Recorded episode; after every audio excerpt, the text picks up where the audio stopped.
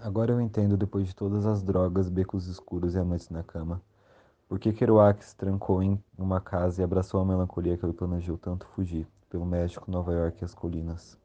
Eu entendo por que ele subiu as montanhas com suas últimas garrafas de conhaque e passou seus últimos dias, tristes dias, olhando pela janela e observando a grandeza do nada. O que ele tinha feito era nada.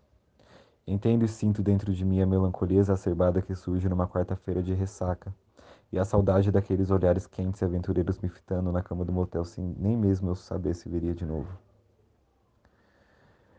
Os poemas escritos pela Estrada Aberta, que antes sinônimos de felicidade, agora floram sentimentos de prisão e claustrofobia. Me sinto um presidiário da minha própria sede de amor e liberdade. Será que eles andam junto comigo? Kerouac, eu e meu pai entendemos quando você deixou se afogar nas bebidas e chorou sozinho sem ninguém te entender. Quando você foi contra tudo que você era até agora, porque teu eu, depois de tanto tropeço, foi embora, sobrando apenas restos inglórios do que você foi um dia. Eu tenho 24, meu pai 54 e você 47. Não é surpresa nenhuma entender que somos amarrados pelo mesmo número, na mesma idade que percebemos que queremos pertencer a tudo, mas ainda assim somos solitários sem lugar para repousar a cabeça em paz.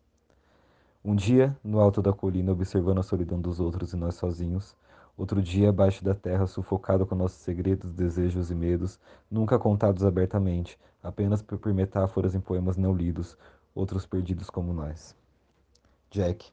Nossos poemas e romances foram experimentos da nossa mente cansada de tanto álcool e outras falácias nas calçadas que hoje estão vazias. E nós acreditamos que éramos de verdade. Eu estou de volta ao meu canto de isolamento depois de tempestades e tantos tormentos. Talvez ser caos me destrua completamente um dia. Assim como você voltou a repousar nos braços da sua mãe, eu abraço a minha no silêncio do meu quarto agora. É o único lugar de amor puro que eu sempre precisei e o que eu procuro. Queria que você tivesse aguentado também.